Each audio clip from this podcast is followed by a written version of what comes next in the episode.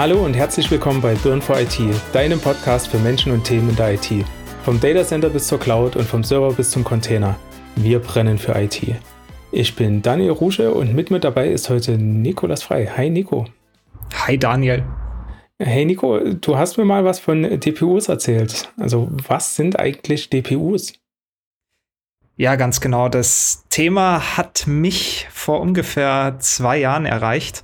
Also ich war ja früher sehr in der VMware-Welt vergraben und ja, DPUs, um es mal auszuschreiben, sind Data Processing Units. Also Prozessoren, die Daten verarbeiten. Okay, jetzt könnte man sich denken, ja, hm, das ist doch irgendwie jeder Prozessor. Nee, wir reden hier speziell über Netzwerkkarten. Also Netzwerkkarten, die letztendlich den klassischen Ethernet Traffic verarbeiten. Was macht jetzt äh, quasi ein Prozessor auf der Netzwerkkarte? Die haben die doch bisher nicht gebraucht. Also ein Prozessor gab es eigentlich schon immer auf einer Netzwerkkarte. Ja, also wenn wir da mal so ein bisschen in die Vergangenheit gucken, früher waren es halt die ganz normalen Netzwerkkarten. Ja, die haben letztendlich mit halt einem Microchip die Daten an die CPU, also an die Zentralprozessoreinheit weitergeleitet. Und die CPU hat die ganze Arbeit gemacht. Das waren die dummen Netzwerkkarten. Dann gab es die sogenannten Offload-Netzwerkkarten, die haben schon gewisse Pakete konnten die selbst bearbeiten und haben halt äh, dadurch die CPU ein bisschen entlastet, wie man das ja schon von dem Namen Offload antizipieren kann. Genau, und das war dann halt der TCP-Traffic, Trans Transfer Control Protocol. Und äh, quasi die dritte Iterationsstufe dann dieser Netzwerkkarten äh, waren dann die SmartNICs. Ja, jetzt wird schon langsam klug. Die konnten mehr als nur TCP verarbeiten, sondern auch Compression, also Komprimierung, das Ganze wieder dekomprimieren, äh, Traffic verschlüsseln. Ja, also da war schon mehr dahinter, aber es war halt auch nur auf Netzwerkpakete anzuwenden. Ja.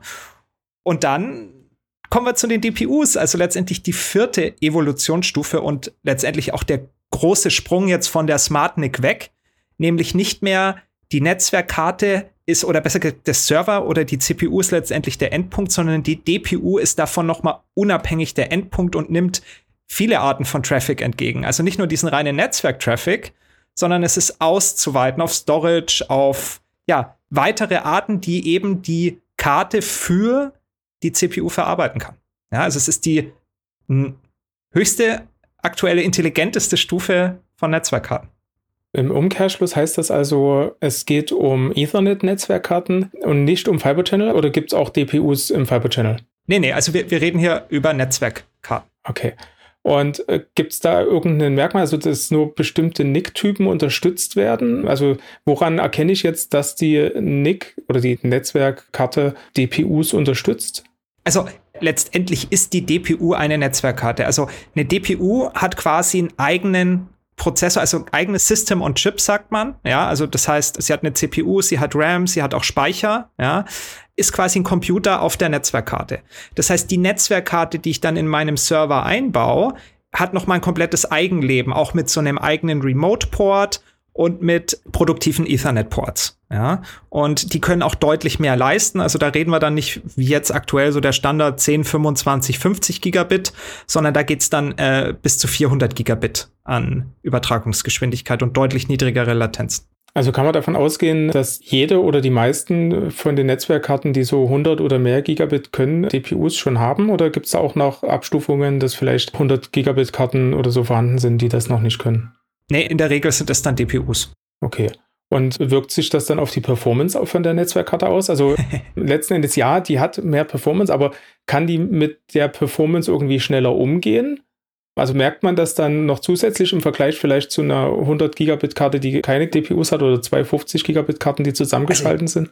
Ja, also ich meine, die, die Netzwerkkarte selbst ist ja erstmal der Mittel zum Zweck. Ich habe ja gerade gesagt, die DPU hat dann einen eigenen Computer sozusagen an Bord. Ja, das heißt, die hat zwar keine x86 CPU, wie wir das jetzt von Intel oder AMD kennen, sondern das ist halt ein RISC-Prozessor, ja, also ein ARM-Prozessor, der eben zwar auch viele Kerne hat und performant ist, aber eben nicht diese klassischen Server-Workloads auf einer DPU liefern kann. Ja, also Windows kann ich jetzt nicht auf der Netzwerkkarte laufen lassen, außer es ist ein Windows auf ARM. Ja, gibt's ja auch.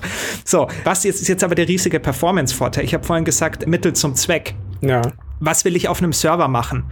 ich will Applikationen betreiben. Ja, also ich habe Workloads auf meinem Server, auf meiner CPU, die brauchen Rechenleistung und ich möchte möglichst viele Applikationen parallel auf meinem Server laufen lassen. Ja, das ist das Ziel, das Maximale aus der CPU rausholen. Wenn man sich jetzt überlegt, dass 100 Gigabit Netzwerkkarten da teilweise bis zu 30 Prozent CPU-Last erzeugen auf super teuren CPUs, dann könnte man sich ja die Frage stellen, wie kriege ich denn diese Netzwerklast von meiner CPU weg?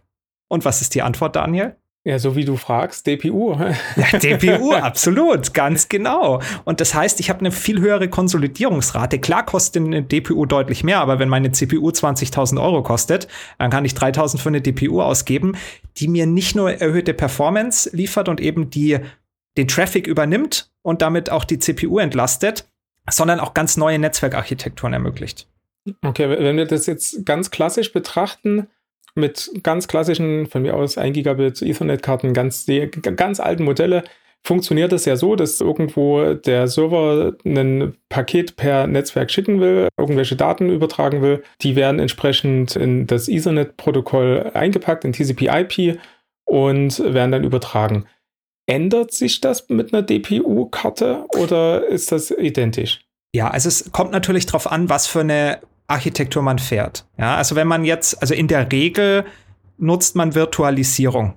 Ja, also es bedeutet, ich habe einen Hypervisor auf meinem Server, um dann eben die Workloads zu abstrahieren und äh, zu isolieren. Und da ermöglicht jetzt so eine DPU nämlich ganz neue Möglichkeiten. Ich kann nämlich auf der DPU selbst den Hypervisor installieren. ESXi on ARM. Das haben vielleicht die meisten schon mal vor Jahren gehört und haben sich gedacht, warum soll ich jetzt auf einem Raspberry Pi ESXi installieren? Ja, ja für die Lab-Umgebung. Ja. genau, da wird langsam Schuh draus. Nämlich, warum will ich jetzt ein ESXi, also diesen Hypervisor, auf einer Netzwerkkarte installieren? Daniel, was könnte das denn ermöglichen? Ganz ehrlich, ich habe keine Ahnung. okay, äh, und es ist, es ist verständlich, weil das Thema ist komplett unterm Radar. Und das Interessante, was halt dann äh, VMware da an Architektur, ich habe es vorhin genannt, sage ich mal, auf die Beine gestellt hat, ist den einmal natürlich den Hypervisor auf der DPU selbst installieren zu können, um eben physische Server auch im V-Center verwalten zu können. Also das ist schon mal ein Use Case, ja, quasi eine einheitliche Verwaltung auch von physischen Servern. Aber darüber hinaus kann man auch quasi die ganzen Datacenter-Dienste, wie zum Beispiel NSX, ja, das ist quasi Netzwerkvirtualisierung und Security, alles dann über die DPU laufen lassen. Das heißt, man hat quasi noch mal den eigentlichen Server von den Diensten getrennt und hat da noch mal so ein Air Gapping, also noch mal einen zusätzlichen Isolation Layer. Also und das geht wenn ich das richtig verstanden habe, würde ich das dann so übersetzen, dass du quasi deine ESX-Hosts, wo letzten Endes die DPU-Karte drin steckt, die verwalten deine VMs komplett. Und die äh, DPU-Karten, die sind quasi wie ein Server in deinem Cluster sichtbar. Die nutzt du aber dann ausschließlich für die Netzwerkadapter von deinen VMs. Das heißt, der eigentliche Host hat gar keine Netzwerkadapter mehr, die der VM präsentiert werden, sondern das kommt alles ja. von der DPU. Genau. Und das dann sinnigerweise mit Netzwerkvirtualisierung, um genau. das möglichst agil zu gestalten. Okay, okay. Vollkommen richtig. Also Netzwerkvirtualisierung, du hast gerade gesagt, vSAN, ja, also das virtuelle Storage Area Network, wo VMware auch ermöglicht, über verteilte Knoten halt eben dieses Netzwerk und auch letztendlich die Datenspeicher redundant und performant bereitzustellen, aber auch das Host Management, wie ich gerade gesagt habe. Ja, man hat ein Bare Metal System, wo man die maximale Performance hat. Wenn wir jetzt irgendwie mal im Bankensektor sind, ja, wo jede Nanosekunde zählt an Latenz, weil die Burst der eine Trade schneller geht wie die andere. Das kann man halt ermöglichen, hat aber trotzdem alle Vorteile der Virtualisierung. Okay, und könnte ich dann über die Interfaces, die ich dann äh, bereitstelle, da auch neben vSAN vielleicht äh, doch noch den äh, altbackenen iSCSI Storage zum Beispiel anbinden, der da dasteht und das komplett offloaden von der eigentlichen Abs CPU? Absolut. Da gibt es auch entsprechende Pass-Through-Möglichkeiten. Ja. Und kann man auch. Also halt im Detail weiß ich es jetzt nicht. Das ist eine relativ frische Geschichte. Mir ist es letztens erst aufgefallen, ich musste in meinem Home Lab mein V-Center neu installieren. Ja, wer hätte es gedacht, mein Zertifikat ist dann nach drei Jahren doch abgelaufen und das Ganze war mir zu fummelig. Auch mein Root-Passwort, ich konnte halt nichts mehr machen. Habe mir gedacht, okay, vCenter 7.3, jetzt baust du eh mal das Achter auf. Ja, willst ja eh mal ein bisschen Hands-on haben. Ja, hast ja die Lizenzen. Und ja, dann habe ich gesehen, DPU-Sensoren und dann so, ah ja, okay, DPU, da war ja was. Ah, okay, ja, mhm ah, ist jetzt endlich angekommen. Ja, und mit Wies 4.8 ist es tatsächlich auch ein Alleinstellungsmerkmal von VMware, dass die eben diese DPUs unterstützen. und neben CPUs und GPUs halt da jetzt eben die Data Processing Units haben, um, wie wir es gerade gesagt haben, diverse Traffic-Arten ja, offzuladen und zu beschleunigen. Okay, das klingt aber jetzt erstmal sehr nach einer On-Prem-Lösung, was du bisher beschrieben hast. Geht das auch off-prem, also irgendwo beim Hyperscaler oder in der Cloud, also irgendeinem Cloud-Provider?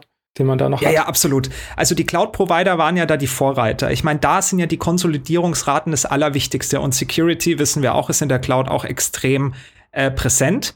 Und das wird genau, also ich weiß bei AWS, die haben da die Nitro, äh, die haben da halt eine eigene Netzwerkkarte, die sie selbst bauen. Die bauen ja da nicht nur Netzwerkkarten. Amazon baut mittlerweile auch CPUs selbst, ja, und hat auch eigene Workload-Server mit deren eigenen ARM-Prozessoren. Und die nutzen das eben für höhere Konsolidierungsraten und für bessere Security, aber auch Überwachbarkeit. Ja. Und wir wissen es ja bei AWS, die spannen ja ihr eigene äh, Software-Defined Network um eben auch ähm, entsprechend zu optimieren. Da gibt es zum Beispiel auch kein Broadcast-Traffic. Die haben ja den TCP-IP-Stack auch umgeschrieben und haben das dann halt auch noch mit der Hardware verbunden. Kann ich jetzt aber nicht im Detail sagen, wie es aussieht. Ich glaube, da macht Amazon auch entsprechendes Geheimnis drüber. Aber andere Hyperscaler nutzen die natürlich auch. Ja? Und wenn wir dann auch gucken in der, ja, sag ich mal, in der, in der Architektur, ich kann jetzt nur mutmaßen, da gibt es natürlich aufgrund von Big Data und auch den KI-Workloads neue Architekturen im Rechenzentrum, dass man zum Beispiel diesen East-West-Traffic quasi im Rechenzentrum zwischen den einzelnen ja, Segmenten, Netzwerken nicht mehr über Switche fährt, sondern dann so einen Mesh-Verbund macht zwischen den DPUs. Ja, klingt jetzt ein bisschen verrückt, aber da gibt's so neue Architekturen, die klingen ganz, ganz komisch und da kann man sich dann auch überhaupt gar nichts mehr drunter vorstellen, aber das ist halt der nächste Schritt, ja, auf die erhöhten Anforderungen zu reagieren. Ja, Mesh klingt so ein bisschen wie ganz weit früher so eine Mischung aus einer Sternarchitektur oder einfach Point-to-Point, -Point, jeder mit jedem. Geht, geht quasi wieder back to the roots im Netzwerk, ja? so ein bisschen. Äh, das, ich glaube, ich glaub, das nennt sich Torus Mesh. Torus Mesh, in, Torus Interconnect. Spannend. Das ist so eine dreidimensionale, kann man sich das vorstellen. Und das erzeugt halt eben die Möglichkeit, dann die Transferraten hier deutlich zu erhöhen. Ich habe ja vorhin von 400 Gigabit gesprochen. Ja. Ähm, und vor allem halt auch, es ist konsistent. Also durch diese Architektur bekommt man wirklich eine beherrschbare Latenz, nenne ich das jetzt einfach mal. Ja. Okay, also DPU ist keine VMware proprietäre Lösung, ja? Nein. Ja. VMware unterstützt DPUs, ist da auch ein Vorreiter, damals mit dem Project Monterey. Das war VMworld, damals noch, glaube ich, 2020, hat mich das begeistert und ist jetzt auch mit vSphere 8 endlich live gegangen. Okay, aber, aber andere, andere nutzen das auch. Aber äh, gibt es da Voraussetzungen dafür? Also ich, ich habe verstanden, man braucht eine spezielle Netzwerkkarte, aber äh, braucht man dafür dann auch noch Lizenzen spezielle? Also beispielsweise für VMware jetzt eine spezielle DPU-Lizenz oder für die Netzwerkkarte selber eine Lizenz oder braucht man einen bestimmten Host-Typ, also dass der Server ja. selber noch irgendwas mitbringen muss. Ja. Keine Ahnung, extra lange PCI-Slots. Klingt also natürlich, natürlich, natürlich ergeben sich durch die Netzwerkkarten auch neue Abhängigkeiten und neue Anforderungen. Wenn wir jetzt bei VMware mal gucken, wie die Lizenzierung aussieht, dann geht es ja nach CPUs, ja. Und gut, kommt drauf an, es gibt auch virtuelle CPUs mittlerweile. Also das Lizenzmodell hat sich natürlich verändert und passt sich an. Aber man kann natürlich damit rechnen, wenn man ESXi auf einer Netzwerkkarte auf einer DPU installiert, dass man dafür eine Lizenz braucht. und man braucht natürlich eine passende, kompatible DPU. Da gibt's jetzt drei oder vier Hersteller, die mir gerade einfallen. Also Nvidia hat da ihre Bluefield. Also die sind sehr, sehr performant und auch sehr bekannt. Dann gibt's noch Pensando und Intel und ich glaube Mellanox, die da ja sage ich mal, kompatible ähm, DPUs auf dem Markt anbieten. Aber es gibt auch noch natürlich so Einzellösungen, die man nicht kaufen kann, wie bei AWS zum Beispiel, herstellerinterne Lösungen. Ja. Aber so für den normalen Verbraucher, das sind die großen vertreten, ja. Ich meine, wenn genau, du sagst Nvidia, in, Intel. Nvidia, Intel, Mellanox, das sind ja nur die drei größten im Netzwerkbereich. Von daher, da ist man, glaube ich, ganz gut abgedeckt und da sollte man hoffentlich einen Server finden, der das unterstützt. Aber gibt es auch Konkurrenzprodukte zu DPUs oder ist das gerade so dieses Unicorn im Netzwerksegment? Äh, naja, DPU ist letztendlich halt die nächste Iteration der SmartNIC. Ja, und da gibt's halt Hersteller, die springen auf den Zug auf. Und da gibt's natürlich auch neben, ähm, neben den Bekannten auch weitere, die sich halt noch mal mehr in eine Nische packen, die sich vielleicht mehr auf KI und datenintensive Speicherworkloads fokussieren und dann halt dafür noch mal Hochleistungsprozessoren erstellen. Das sind manchmal nur kleine Märkte und Nischen, daher kenne ich da jetzt auch nicht alles und für mich ist das Thema auch schwer greifbar. Ich beschäftige mich zwar jetzt schon seit zwei, drei Jahren damit, weil es mich einfach interessiert, aber so wirklich in der Realität ist es halt nicht angekommen, weil bei Hyperscalern wird so abstrahiert, dass du eh nicht weißt, was drunter läuft. Und wenn du im Rechenzentrum bist, dann brauchst du meistens schon einen ziemlich großen Footprint, damit sich das eigentlich erst lohnt. Ja.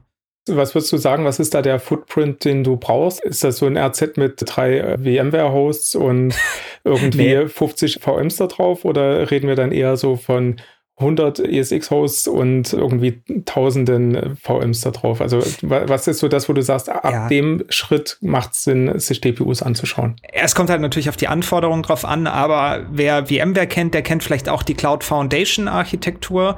Das ist eben die Rechenzentrum-Automatisierung von VMware, dass auch quasi ja das ganze Rechenzentrum auch abstrahiert bereitgestellt werden kann und auch auf einer, sag ich mal, abstrakten Kontrollebene man nochmal über den Hypervisoren und über den V-Sendern hinaus äh, nochmal einzelne Domänen aufspannen kann.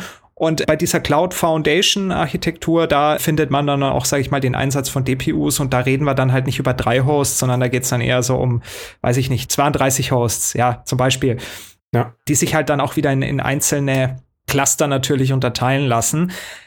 Aber man muss dazu sagen, man braucht natürlich auch den Use Case dahinter. Ich meine, wenn ich jetzt nur äh, eine sehr flache Hierarchie habe und auch keine Security Services nutze und auch keine hohe Konsolidierungsrate möchte oder brauche und ja, sage ich mal, so ein Sweet Spot suche eher Preis-Leistung, dann ist es jetzt vielleicht nicht unbedingt die DPU. Aber halt, wenn ich ans Limit gehen will und sehr niedrig latente, performante Anwendungen bereitstellen muss und möchte, und sich das einfach lohnt, ja, also der Return on Invest da ist, dass wenn ich sage, ich gebe irgendwie pro Server 15.000 extra für so eine DPU aus, aber dafür spare ich mir halt irgendwie 50.000 an Lizenzen und an CPUs oder an Servern, ja, weil ich eben weniger Server brauche, habe ich gewonnen. Aus deiner Sicht werden aktuell wirklich DPUs schon eingesetzt oder ist das noch zu frisch am Markt und noch nicht greifbar? Ja, nee, also man muss mal so gucken, der Markt der Ethernet-Adapter, ich glaube, ein Viertel aller Ethernet-Adapter sind mittlerweile SmartNICs oder DPUs.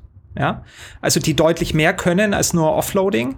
Und dieser Bereich wächst rasant. Also man könnte natürlich meinen, jetzt ein Viertel, ja, das ist nicht viel, wenn man sich Dell anguckt. Ich glaube, die machen pro Jahr 4 Milliarden Umsatz mit Netzwerkkarten. Ähm, wenn du jetzt sagst, okay, eine Milliarde davon sind im Idealfall DPUs, ist das nicht viel, aber der Markt wächst um 30 Prozent. Das heißt, da haben wir schon eine hohe Wachstumsrate. Das heißt, wir kriegen es ja alle mit hier. ChatGPT, ja, jetzt kommen dann die Modelle vielleicht auch äh, Open Source, dass man das auch im eigenen Rechenzentrum betreiben kann.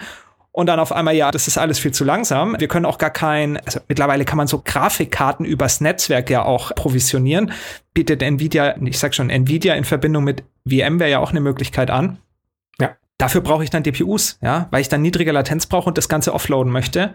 Und in Kombination mit einem vSAN, also mit einem Storage-Netzwerk aus einzelnen Knoten, unabhängigen Knoten, wenn ich das alles miteinander kombiniere, macht es auf jeden Fall Sinn, da eine DPU reinzubauen. Okay, also werden aktuell DPUs im Bereich KI wahrscheinlich eingesetzt und da, wo Grafikkarten halt gebraucht werden, also wahrscheinlich, wenn jetzt äh, in einer virtuellen Umgebung beispielsweise gerendert wird, dass da entsprechend die Performance auch an der Grafikkarte ankommt. Hast du noch andere Beispiele, wo aktuell DPUs eingesetzt werden könnten? Ja, also Hauptpunkt ist ja Security, dass man sagt, man hat da noch mal ein Air Gapping und möchte vielleicht auch Edge-Server sicher anbinden, die gar keinen Hypervisor brauchen, aber eben nur auf der DPU dann nochmal eine isolierte Ebene, Verwaltungsebene auch abbilden, um das Ganze auch mehr zu automatisieren, weil was für ein Pain ist so ein Bare Metal Server an einem Standort draußen, der vielleicht nur eine ILO hat, also so ein Remote Board, aber wo man nicht wirklich auf intelligenter Ebene mit dem Gerät arbeiten kann. Und da bietet sich halt mehr Möglichkeiten an Automatisierung, an Sicherheit.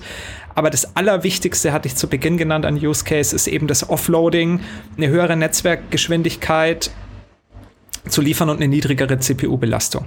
Ja, und damit habe ich es eigentlich schon. Ja, und vielleicht noch gucken, wenn ich sage, ich möchte eine bessere Einsicht in die Netzwerk-Traffic-Arten, ja, also Netzwerksegmentierung und eine granulare Einsicht, heißt, was ist da der Use Case dahinter, eben das besser monitoren zu können, aber auch eine niedrigere Incident äh, Response Time, dass ich sage, wenn irgendwas mal quasi Sicherheitsvorfall eintritt, dass ich den in live, in real time quasi auch gleich mitigieren kann.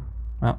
Ja, siehst du noch weitere Chancen in der Zukunft, DPUs einzusetzen? Also hast du vielleicht selber auch dir schon äh, Gedanken gemacht, wo DPUs zukünftig vielleicht auch einen Platz finden könnten, äh, egal ob jetzt im RZ oder in der Cloud? Ja, ich denke, Edge-Standorte werden halt noch so ein Thema werden. Ich glaube, da wird ein höheres Wachstum kommen. aber auch in der Cloud selbst. Also jetzt mit den ganzen neuen Workload-Arten und datenintensiven und KI-intensiven Workloads, speicherintensiven Workloads, ja, ist es nur eine Frage der Zeit, dass die eine höhere Durchdringung finden. Also speziell bei Hyperscalern. Wir, und, und wir alle, wir alle arbeiten da drauf. Ja, jeder hat zwar vielleicht in seinem Rechner zu Hause nur eine Gigabit-Karte, aber wir nutzen alle Software as a Service und die Software as a Service läuft in riesigen skalierbaren Umgebungen, die nur so toll und skalierbar und innovativ sind, weil eben innovative Technologien drunter sich immer weiterentwickeln. Und darum wird auch die DPU, auch wenn sie ein Schattendasein führt, wird ihren Weg machen, da bin ich mir sicher. Und ich bin gespannt drauf, ich bin wirklich gespannt drauf, wenn ich das erste Mal die Möglichkeit habe, irgendwie einen ESXi-Server in der Hand zu haben oder einmal damit in Kontakt komme mit jemandem, der das schon gemacht hat und mir da mal so ein bisschen einen Sparingspartner ein paar Informationen liefert, wie sich das so live verhält. Ich habe es noch nicht eingesetzt, aber ich, ich finde es super interessant. Sehr gut, quasi das Wort zum Sonntag, hätte ich fast gesagt. Ich glaube, wenn du, lieber Zuhörer, Interesse an DPUs hast und dich da nochmal ein bisschen reinfuchsen willst und das vielleicht auch irgendwo unterstützt, kannst du dich gerne an Nico wenden. E-Mail-Adresse steht wie immer in den Show Notes und dann kann man nochmal ein bisschen fachsimpeln. Also Nico und du. und ansonsten danke ich dir erstmal, Nico, für den Einblick. Es ist ein super spannendes Thema. Ich bin wirklich in die Folge reingegangen, ohne auch nur ansatzweise zu wissen, wofür DPU steht. Und ich habe echt das Gefühl, dass ich jetzt äh, rausgehe mit dem, mit dem Wissen, zumindest da bewegt sich was im Netzwerkmarkt. Endlich. Yes. und da steht uns eine sehr performante Zukunft, was Netzwerk betrifft, bevor. Und ich bin gespannt auf die Lösungen, die sich daraus noch weiterentwickeln. Wir sind Burn for IT und wie immer danken wir dir, dass auch du in dieser Folge wieder mit dabei warst. Wenn dir die Folge gefallen hat, lass uns gerne ein Abo und eine Bewertung da. Wir hören uns in der nächsten Folge und bis dahin, ciao. Ciao.